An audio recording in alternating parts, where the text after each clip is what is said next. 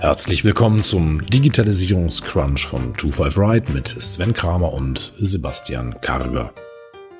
Mit hanseatischer Zurückhaltung, einem kritischen Blick und einer klaren Meinung informieren, sortieren und bewerten die beiden Digitalexperten die aktuellen Entwicklungen und Trends rund um die Digitalisierung. Und jetzt viel Spaß!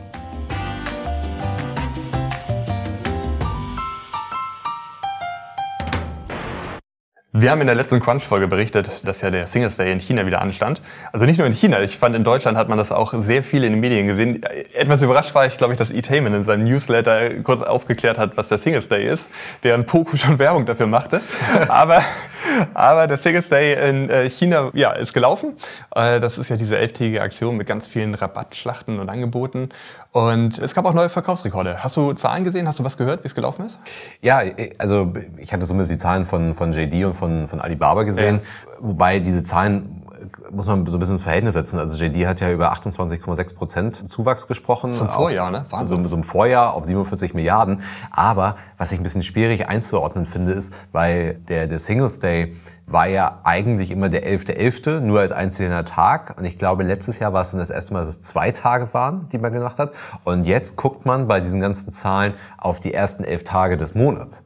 Und deswegen finde ich das ein bisschen schwer einzuordnen, weil grundsätzlich war ja der Tenor in den Medien schon, dass Singles Day gar nicht so gut war. Und jetzt ja. guckt man halt auf die Zahlen und ja, man vergleicht immer noch, also man vergleicht den, den Vorjahreszeitraum, aber man muss halt ein bisschen aufpassen. Ähm, 47 Milliarden Umsatz innerhalb von elf Tagen ist natürlich der Knaller, aber ja, ich glaube. Es sind elf Tage, ne? Es ist nicht ein Tag. Ja, richtig, genau. Und äh, wir hatten ja letztes Mal äh, darüber berichtet schon, es gab ja im Vorfeld schon diese Aktion von Alibaba, die, die ja unglaublich war über so ein Live-Shopping-Event, äh, was ja neue Rekorde gebrochen hat. Und das wird halt alles jetzt mit reingerechnet, wie du ja. richtigerweise sagst. Und ähm, deswegen ist halt der Umfang etwas größer, aber dennoch ist natürlich sind die Zahlen Wahnsinn. Ich hatte die auch von Alibaba gesehen. Die hatten im Vergleich zu JD ein, ähm, nur einen Zuwachs von 8,45 Prozent. Nur, also JD waren ja 28,6 Prozent auf 73 Milliarden. Ja gut, aber man kann ja nicht in großen Prozentzahlen immer weiter wachsen. Also das, das, das ist klar, dass es geringer wird.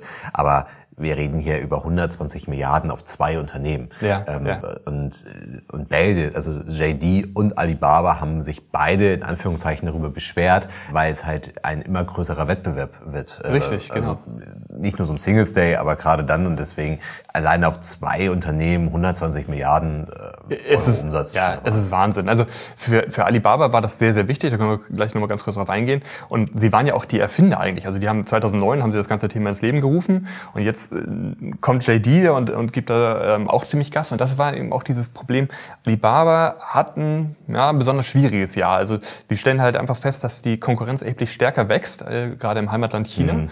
Und sie hatten auch ein bisschen Ärger mit der Regulierung durch die chinesische Regierung. Also die hatten ja diese Ant Group, die an die Börse gehen sollte, das wurde gestoppt. Und auch so ähm, versucht man, dass Alibaba nicht mehr ganz so viel Einfluss hat. Deswegen waren diese Zahlen nochmal sehr wichtig. Und ich hatte noch mal was gelesen, die haben zur Spitze hat Alibaba 583.000 Bestellungen pro Sekunde abgewickelt. Also das ist, ist irre.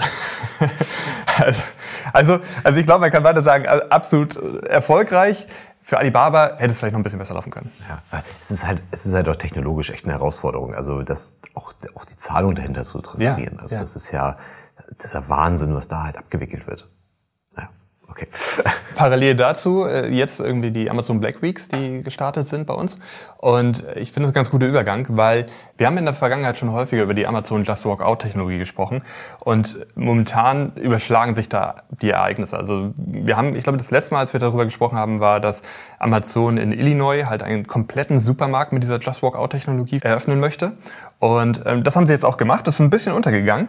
Aber es ist eigentlich wirklich beeindruckt. Die haben einen kompletten Supermarkt mit 3250 Quadratmeter ausgestattet mit dieser Just Walk Out Technologie und haben damit einen erheblichen Meilenstein erreicht. Denn diese Technologie, die sie vorher auf ganz kleiner Fläche, irgendwie 150 Quadratmeter, äh, womit sie angefangen haben, ist jetzt in einer Größe angekommen, wo eigentlich so die meisten amerikanischen Supermärkte sich bewegen. Also die meisten bewegen sich so zwischen 30.000 und 50.000 äh, Square Foot und das ist genauso in diesem Bereich. Das heißt, sie sind in diesem Segment angekommen und ich habe dazu ein lustiges Zitat bei Forbes gelesen, äh, einfach übersetzt im Sinne von Amazon hat seine Just Walk Out Technologie in der Zeit von einem 170 Quadratmeter großen Convenience Store zu einem 3250 Quadratmeter großen Lebensmittel Geschäft entwickelt, die die meisten Einzelhändler brauchen, um ein Meeting abzuhalten, um über neue Ideen zu sprechen. Mhm. Und das schon im Forbes Magazine zeigt auch nochmal, also die haben echt Gas gegeben und sich viel Mühe gegeben. Ja, die Technologie ist ja schon relativ alt. Also ich weiß gar nicht, wann hatten der erste glaub, vor vier Jahren Go, ne? ja. ist, äh,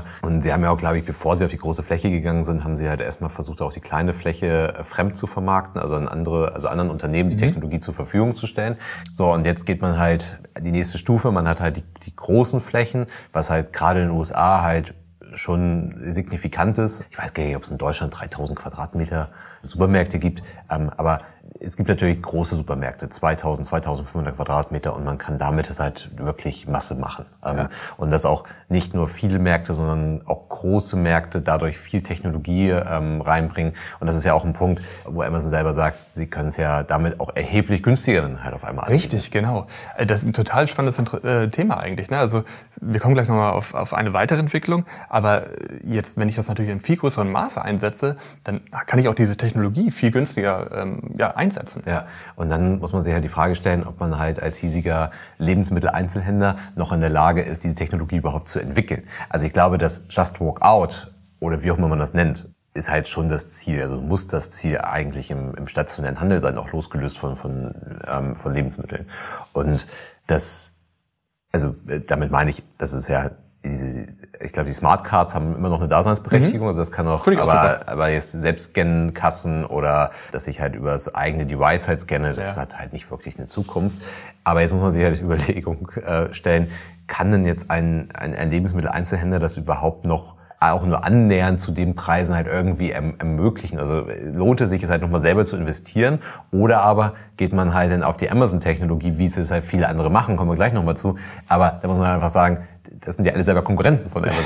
das also, ist richtig. Das, das ist richtig. Aber da ist Amazon dann auch wieder so cool, dass sie es eben auch den Wettbewerbern anbieten. Also vielleicht sollten wir gleich mal einmal darüber gehen zu den Wettbewerbern. Ich will nur einmal diese Zahl noch mal kurz beenden mit diesen 3250 Quadratmetern in Illinois. Die größte Fläche, die ein Wettbewerber mit so einer Art von Technologie ausgestattet hat, hat nur 465 Quadratmeter. Also das, das sind Welten dazwischen. Mhm. Da muss man erstmal hinkommen. Aber lass uns über die Wettbewerber sprechen, weil ich meinte ja, es hat sich recht viel getan und es war so, dass am ähm, 11. November kam halt die Nachricht raus, dass Amazon plant, in den nächsten zwei Jahren 200 weitere Amazon Fresh Stores mit dieser Technologie auszustatten, also zu eröffnen und auszustatten. Dazu muss man sagen, das sind die großen Märkte, das sind nicht die Amazon Go Märkte. Richtig, genau, das sind die großen.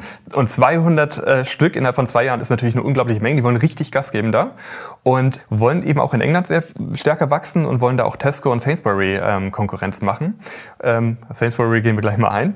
Und auch in den Plänen steht halt drin, dass der Rollout nach äh, Deutschland, Italien und Spanien im nächsten Jahr geplant ist. Da wissen wir, das hat sich alles ein bisschen verzögert. Also ist es wohl noch geplant.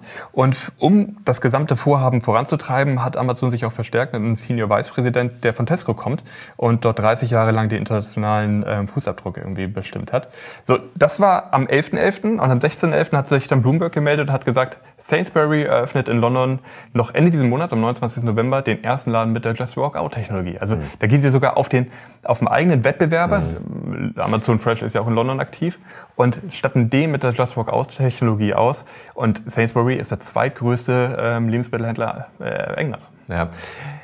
Ist ja kein neues Vorgehen von Amazon. Ja, es, ja. Ist, also es ist ja in vielen Bereichen ist es ja so, dass der Wettbewerb von Amazon halt auf Amazon Dienstleistungen setzt, ganz allgemein, nicht nur auf Technologie, sondern allgemein auf Dienstleistungen ähm, sei es zum Beispiel im Bereich der Logistik, sei es aber auch ähm, im Bereich Netflix. Ich weiß, dass Netflix sich zwar zunehmend löst von Amazon, aber lange Zeit halt auf, auf Amazon-Servern gespeichert hat. Und das ist halt das gleiche Prinzip wieder. Es ist nicht nur so, dass Amazon halt mit seinen Fresh Stores dann halt Konkurrenz schafft zu dem zum lokalen stationären Einzelhandel in den jeweiligen Ländern, sondern die setzen dann halt eben Amazon-Technologie halt ein. Und das heißt, man stärkt ja, und das ist ja das, was wir immer und überall immer wieder sagen, man stärkt halt seinen Wettbewerber damit und macht sich von seinem Wettbewerber abhängig. Und das ist das ist im Handel ist das schon lange so. Also das ist ähm, man, man ist ein Stück weit von von Amazon schon abhängig, konkurriert äh, parallel dazu äh, mit ihm und ähm, man also deswegen Abhängigkeit, Konkurrenz und dann halt auch eben noch diese Stärkung, was halt in meinen Augen brandgefährlich ist, äh, was was da passiert. Ja, und was man ja sagen muss, ist, da hat Amazon einfach verdammt früh ein Thema erkannt.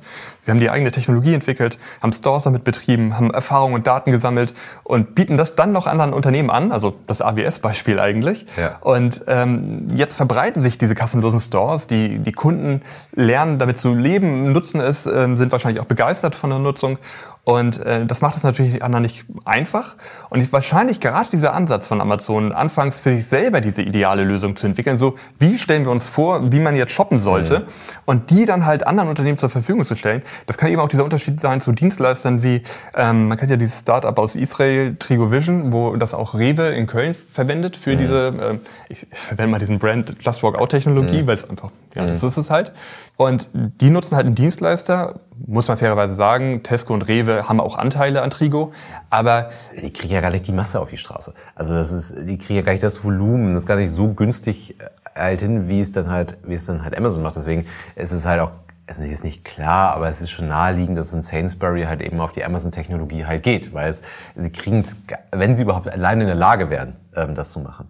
Dann macht Amazon die Masse und man muss halt sagen, ich glaube, der, der größte Vorteil bei der Masse ist gar nicht unbedingt es günstiger hinzubekommen, sondern die Datengrundlagen zu haben. Mm, ja, und die ja. Empfehlung, äh, die, nicht, nicht die Empfehlung, sondern die, ähm, die Erfahrung zu haben. Also Definitiv. Das ist ja Computer Vision, also das ist ja AI, was da eingesetzt wird. Und das, also das muss ja lernen. Und durch diese große Verbreitung lerne ich natürlich noch viel besser und werde immer besser. Genau, aber halt auch die ganz einfache Erfahrung, dass halt Amazon mittlerweile halt ganz genau weiß, wo sie einen Sensor positionieren ja, müssen, ja. während halt ein anderer erstmal nochmal ausprobieren muss. Wo setze ich denn halt einen Sensor hin, mal ganz zu schweigen davon, dass ich gar nicht weiß, welchen Sensor ich verwenden soll. Richtig. Und ich muss natürlich in der Technologie auch schon so weit sein, dass wenn ich sage, ich roll das Ding halt in jetzt weiteren 200 Märkten aus, dass ich dann sage, okay, das ist jetzt mittlerweile auch ein Stand, das muss ich vielleicht auch das nächste halbe Jahr erstmal nicht mehr anfassen, sondern das funktioniert. Und was ich halt auch wirklich brauche dafür, ist halt Produktkenntnis. Also ich muss ja, ähm, ich muss ja eine extrem gute Datenlage zu der Chipstüte haben, zu was auch immer für ein Produkt für zu einer ja. Wasserflasche haben,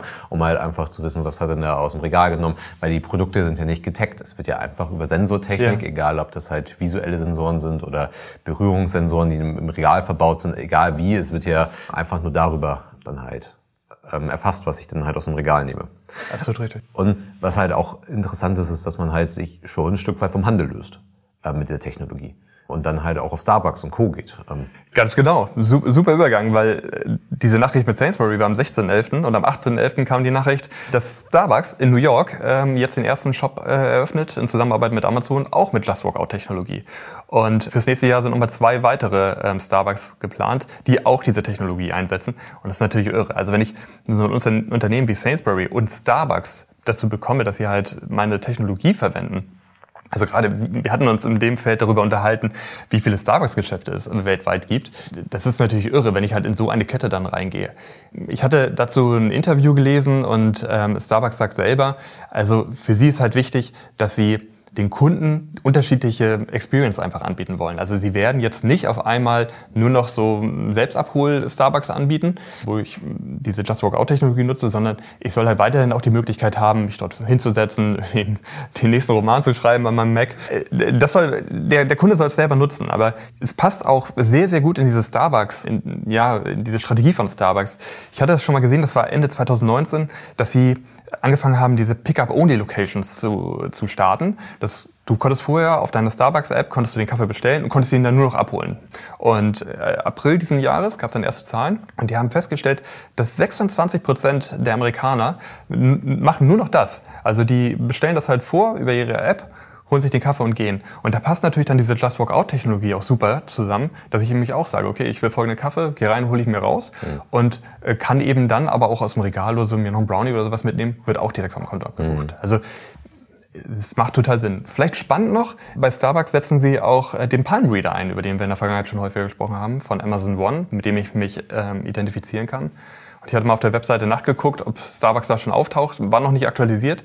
Aber diesen Handflächenleser, der wird bereits an 87 Locations eingesetzt. Okay. Also richtig weit verbreitet. Also weit verbreitet, also, also nicht, im, nicht im Vergleich zu den, ja, zu den ja. Starbucks VR. Nein, nein, nein, nein. Äh, nee, aber wir hatten ja damals so ein bisschen kontrovers darüber diskutiert, weil du ja dich mit deiner Handfläche identifizierst und das ja schon ein größerer Schritt ist und ähm, inwieweit wird es vielleicht angenommen und Amazon bietet ja auch diese Technologie anderen Unternehmen an und es es verbreitet sich. Ne? Mhm. Also es ist, ja. Und wenn ich halt einmal registriert bin, kann ich beim nächsten Mal, ohne dass ich mein Handy rausholen muss, meine Apple Watch oder was auch immer, einfach nur meine Hand hinhalten und bezahlen. Das kann funktionieren. Okay, bleiben wir noch ganz kurz bei Amazon. Und zwar gibt es bei Amazon das Projekt Kuiper. Ähm, das Projekt Kuiper ist ein, ja, ich glaube, man kann das vergleichen mit, ähm, mit dem Starlink-Projekt von SpaceX. Und zwar plant Amazon, äh, Satelliten äh, in die Umlaufbahn zu schießen, mit denen Breitbandinternet verfügbar gemacht werden soll. Und da hatten sie im Januar 2020 schon die Zulassung bekommen, dass sie es jetzt machen dürfen. Und äh, ich glaube, nächstes Jahr sollen die erstmal in Raketen gestartet werden, oder? Ja, ich glaube, so bis zum Ende des Jahres ähm, 22 sollen die ersten, ah, okay. ersten Prototypen gestartet werden. Es sind damit natürlich deutlich später dran als jetzt Starlink, deutlich früher als Facebook. Ich weiß gar nicht, wie das Projekt vorangeschritten ist. Ja. Die haben ja lange Zeit noch mit diesen Ballons äh, experimentiert. Ja, die sind im Metaverse. Achso, okay. Ähm, aber das, das sind, ich weiß gar nicht, wie gesagt, ich weiß nicht, wie sie bei Facebook ähm, da vorankommen, aber ähm, sie sind halt schon später als als Starlink von SpaceX. Aber es zeigt halt mal wieder halt eine Tendenz. Ich meine, Amazon macht das ja auch schon im Bereich der, der Echo-Geräte, dass sie halt ihr eigenes Netzwerk halt aufbauen und sie wollen halt einfach unabhängiger werden. Und ich glaube, das ist halt, ich meine, gerade für, für Tesla ähm, ist es halt wichtig, ähm, dann über SpaceX Starlink dann halt eben zu bekommen. Genauso wie die Supercharger, glaube ich, ja auch schon darüber angebunden sind es ist, glaube ich, einfach, also kann es für die Unternehmen halt einfach ein Riesenfund sein, wenn sie halt ihr eigenes Netzwerk halt aufbauen. Und ähm, sei es halt für, für IoT-Devices ähm, oder sei es halt auch nur für ganz stinknormale Geräte, die dann halt sich einfach ein Stück weit unabhängiger vom Netzwerk machen und eher auch Richtung dieses Always-On gehen kann. Weil letztendlich muss man ja sagen, dass diese ganzen Unternehmen ja nur dafür sorgen müssen, dass ihre Kunden eigentlich immer permanent irgendwie online sind. Und das erreichen sie halt damit einfach. Ne? Ja, ähm, ja. Das ist zwar ein gewisser Weg, den man dort halt gehen muss und Wahrscheinlich wird man auch sehr gekapselt sein am Anfang, ähm, nur für die eigenen Devices das halt sein, weil das, das Amazon-Projekt wird vermutlich mal eher auf Echos mhm. ähm, dann halt oder, oder für Echos dann halt sein. Aber ähm, es ist schon, schon eine Tendenz, dass alle versuchen, ihr eigenes Netzwerk irgendwie aufzubauen. Ja, definitiv. Ich muss nur sagen, die sind echt spät dran. Ne? Also ich glaube, Starlink hat bereits 1700 Satelliten ähm, in der Umlaufbahn und geplant sind so 12.000. Also das, man hört ja immer wieder, wenn eine neue Rakete startet und die mit einem Schlag irgendwie 50 Satelliten irgendwie freigibt. Da ist natürlich dann Amazon mit Ende nächsten Jahres mit zwei Prototypen ein bisschen spät dran. Aber es ist einfach der, der nächste Schritt. Was ich noch ganz interessant fand, war, weil es gab so ein bisschen Sorgen. Also da fliegen ja mittlerweile wirklich verdammt viele Satelliten rum und es werden ja auch immer mehr. Und das, der Nachthimmel sich dadurch verändert. Und die Dinger, man musste wohl bei dieser Genehmigung bei der FCC, musste man vorher mit angeben, dass man versucht, das zu dämmen, dass die halt nicht so stark reflektieren. Mhm. Und Starlink macht das wohl mittlerweile auch. Wobei ja nicht nur eine Veränderung des Nachthimmels, äh, also das ist wahrscheinlich gar nicht das größte Problem, dass es anders aussieht. Das Problem ist halt einfach, dass es halt ein Haufen Altmetall herumfliegt. Ja. Und das halt natürlich auch schon Potenzial für Kollisionen und so weiter. Was passiert eigentlich mal? Weil die sind ja auch, also ich verstehe davon echt zu wenig von der Technologie, aber die sind ja auch in einer sehr niedrigen Umlaufbahn unterwegs. Kann sowas mal runterfallen? Ähm, verbrennt wahrscheinlich. Ja, verbrennt es, aber kommt vielleicht irgendwie noch ein Rest an und ähm, schlägt noch mal irgendwo durch ein Dach durch. Ich, also keine Ahnung, also ob das passieren kann. Aber ja, es sind natürlich Unmengen dort. Das ist aber schon seit Jahrzehnten ein Problem, dass halt viel Schrott dort oben rumfliegt. Die Frage ist, ja, sie sind spät dran. Die Frage ist, ob es ein Problem wird. Natürlich wird der, der es halt schafft, sein Netzwerk auch anderen zur Verfügung stellen. Darüber haben wir eben gesprochen bei Amazon. Aber es wird halt erstmal primär darum gehen, und da werden wir, glaube ich, noch eine gewisse Zeit brauchen, bis das nicht mehr im Vordergrund steht, ähm, aber es geht primär darum, dass man das für seine eigenen Geräte halt nutzt. Ja. Und ich glaube nicht, dass Starlink sich jetzt super schnell für andere große Big Techs dort öffnen wird. Ähm, ich meine, andere Unternehmen sind sowieso nicht in der Lage, das selber zu machen. Ähm, also ich glaube, wir hatten darüber gesprochen, ne, dass VW ja irgendwie auch gedacht hat, sie, sie wollen eigene Satelliten. Ich glaube, die arbeiten auch dran, dass sie halt auch noch eigene Satelliten hochschicken. Wie, wie, wie lange gibt es halt schon SpaceX? Wie lange gibt es Blue Origin schon? Die, die, die forschen da dran, die arbeiten da dran. Das passiert schon seit Jahren. Ne? Und ich glaube halt, dass, dass das Ziel von Starlink ist vorerst primär halt ähm, jetzt sind ich glaube, die ersten Supercharger angebunden, ähm, dann aber auch die Teslas anzubinden darüber und so weiter. So und dann, ich glaube nicht, dass das irgendjemand also ich, ich meine es mal gelesen zu haben, dass die sich dort auch öffnen wollen, aber das ist jetzt nicht das Hauptziel. Ne? Ich glaube, dass das Wichtigste für Tesla ist einfach, ähm, wir müssen die Autos autark von irgendwelchen Mobilfunknetzen machen. Ja, und sei es halt von der Verfügbarkeit, sei es äh, von der Geschwindigkeit, also sie wollen das halt, sie wollen, und das ist wahrscheinlich auch die Grundlage für, für autonomes Fahren und damit damit schaffen sie die Grundlage dafür. Und da ist ihnen jetzt immer komplett egal, was andere damit irgendwie machen könnten. Und ihnen ist auch komplett egal, ob sie darauf noch monetarisieren könnten, das noch zu verkaufen. Weil primär muss erstmal der Tesla laufen. Und äh, wahrscheinlich ist es halt auch bei den ganzen IoT-Devices, die von Amazon noch kommen, erstmal primär wichtig, die zu versorgen. So, dann kann irgendjemand anders mal drauf aufbauen, aber man wird immer dafür Sorge tragen, und das ist dann wieder das Problem dieser Abhängigkeit, über die wir eben gesprochen haben, man wird immer dafür Sorge tragen, dass die eigenen Devices bevorzugt versorgt werden. Ja. Und deswegen, da ist es vielleicht sogar noch gefährlicher, eine gewisse Abhängigkeit. Das sehe ich genauso. Also, und ich finde es ein super Übergang zum, zum nächsten Thema. Denn man hat es ja mitbekommen, dass Tesla nun in einem Pilotprojekt äh, an zehn Standorten in den Niederlanden ihren Supercharger freigibt, auch für andere, äh, für Elektroautos von anderen Herstellern. Und eigentlich geht das, finde ich, in eine ähnliche Richtung. Also es war ja irgendwie, dass Tesla gesagt hat, okay, wir bauen jetzt Elektroautos. Dann muss man feststellen, okay, wo kann ich das Ding denn laden, wenn ich irgendwie unterwegs bin? Und dann hat Tesla auf, angefangen, seine eigene Ladestation überall aufzubauen. Und und ähm, gerade eben diese super tollen Supercharger, die wirklich sehr komfortabel sind, super schnell sind. Und jetzt haben sie dieses Netz und jetzt stellen sie es eben auch anderen bereit. Also im ersten Schritt geht es darum, halt Tesla selber zu versorgen, aber jetzt können halt andere das auch noch nutzen. Also das wird wahrscheinlich auch den gesamten Markt nochmal erheblich verändern, weil das Netz ist jetzt schon da. Und mhm. ja, wobei ich glaube, dass äh, der, der Vorsprung von Tesla schmilzt, also bei den Superchargern. Also das ähm, im Vergleich zu anderen, äh, ich meine, es gibt auch andere Supercharger von Fire äh, Ionity zum Beispiel. Ich glaube, der, der Vorsprung, der schmilzt, aber es ist natürlich noch nicht nur eine höhere Dichte, sondern man hat ja auch, wenn man mal so eine Tesla Supercharger sieht, da stehen ja auch nicht zwei davon, ne? sondern da stehen ja gleich eine ganze Batterie von, ja, ja. von diesen Chargern. Aber wie gesagt, ich glaube, dieser Vorsprung, ähm, der schmilzt und letztendlich kann Tesla halt in Kombination mit ihren eigenen Fahrzeugen halt den vollen Vorteil halt ausspielen, weil ich werde halt eine eigene Karte benutzen müssen. Ähm, das Fahrzeug wird sich automatisch erkannt werden. Ähm, das wird über die Supercharger wahrscheinlich nicht funktionieren. Also du meinst die, ähm, die also äh, von den anderen Herstellern? Ja, genau. Ja, genau. Also beim Tesla ist ja perfekt, du steckst ja einfach nur das Kabel rein und erkennt sofort, welches Auto ist das, wird alles direkt abgerechnet. Jetzt, wenn du ein Auto von einem anderen Hersteller anschließen möchtest, brauchst du die Tesla-App mhm. mit einem eigenen Nutzerkonto. Das ist natürlich auch total spannend für ja. Tesla. Und darüber wird es dann abgerechnet. Ja. Was ich bei Tesla noch ganz, ganz spannend fand, ich weiß, ich, ich meine, das haben sie mittlerweile eingestellt, aber es gab ja auch für die eigenen Supercharger Freikilometer. Und zwar über ein gewisses Empfehlungsmarketing. Also jeder Tesla-Fahrer hat halt einen Empfehlungslink. Und wenn wenn du es halt jemandem empfiehlst, einen Tesla zu kaufen, dann kriegst du 1500 Freikilometer auf, ähm, auf deine Karte gut geschrieben, die du dann halt an den, an den, äh, den eigenen Superchargern dann halt eben abrufen kannst. Ich hatte mal einen YouTuber gesehen, der hatte dann natürlich aufgrund seiner Reichweite, hatte dann halt nachher, ich glaube, 50, 60.000 Freikilometer erreicht darüber. Man muss ja sagen, die Leute müssen ja auch erstmal alle Teslas gekauft haben. Ja, ja. Ne? Aber das ist natürlich, da gibt es natürlich auch eine gewisse Motivation, dann halt diese Supercharger ähm, zu verwenden, was dann ja auch eine, für eine viel bessere Datenlage wie bei Tesla sorgt. Ja, klar. Aber das, aber das erinnert mich an diese Geschichte mit den äh, drei Tesla empfehlen und du kriegst andere Felgen. Weißt du da? Ja. Ja. Das ist vielleicht nur ein Gerücht.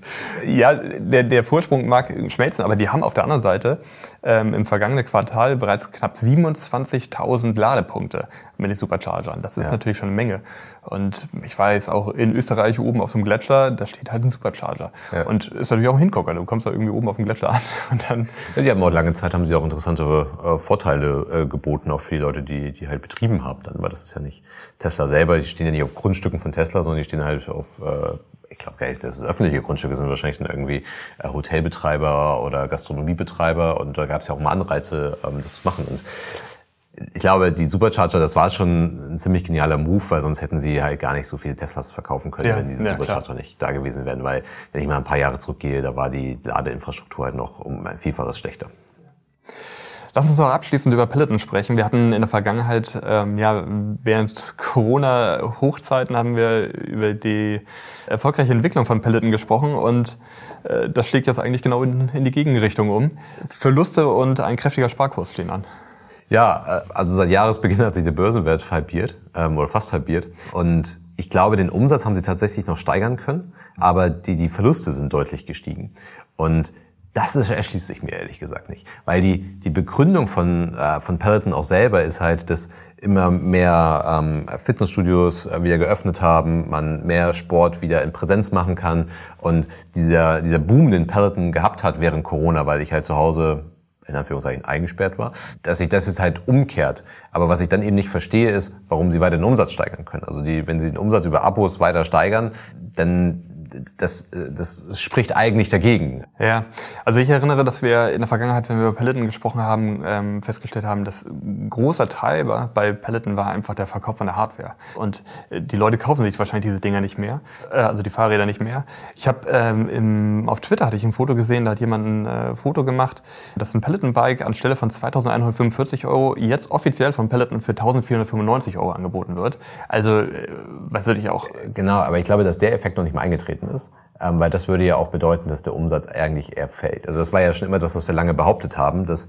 das Peloton irgendwann in der Umsatzkurve massiv einknicken wird, weil sie einfach nicht mehr so viele Fahrräder verkaufen können, ähm, außer sie suchen sich halt vielleicht noch andere Geräte raus. Aber das war ja immer unsere Theorie, dass der Umsatz irgendwann massiv einbrechen muss. Jetzt haben sie aber den Umsatz halt steigern können, obwohl die Preise schon rückläufig sind das heißt, sie müssen den Umsatz ja irgendwo anders generiert haben durch mehr Abos, was ja dann aber eben dagegen spricht zu sagen, unser, unser Verlust liegt daran, ähm, dass mehr ins Fitnessstudio halt gehen. Also das, das passt halt nicht. Es gab noch einen anderen Grund, der angeführt wurde und ich glaube, das könnte halt eher sein, ähm, dass sie dass einfach die Kosten massiv gestiegen sind. Also ja, ja, das, Chipmangel, Logistik. Äh, Chipmangel, Logistik, das wird halt ein Riesenthema gewesen sein. Wobei wahrscheinlich könnte man halt auch das Fahrrad entsprechend teurer machen und würde es immer noch verkaufen. Ähm, so, aber stattdessen geht das halt auch zurück. Und ja, aber genau das machen sie ja nicht. Sie machen das Fahrrad ja erheblich billiger, also viel, viel billiger, was auch sehr unfair ist eigentlich. Also du hast ja so ein teures Fahrrad für mehr, über 2000 Euro gekauft, jetzt wird das Ding so für unter 1500 verkauft. Ja gut, das könnte halt ein Grund dafür sein, warum du den Umsatz steigern kannst, weil halt du nochmal mehr Fahrräder verkaufst und du parallel, weil du die Fahrräder vielleicht subventionierst, ähm, oder halt zumindest die höheren Kosten jetzt halt hast, du einen stärkeren Verlust halt einfährst. Aber dann hat das nichts zu tun damit, dass irgendwie äh, wir einen Rebound haben in, den, in dem Verhalten der Nutzer, ja. dass die halt sagen, wir gehen jetzt alle wieder zurück ins, äh, ins Studio und machen dort halt äh, Sport.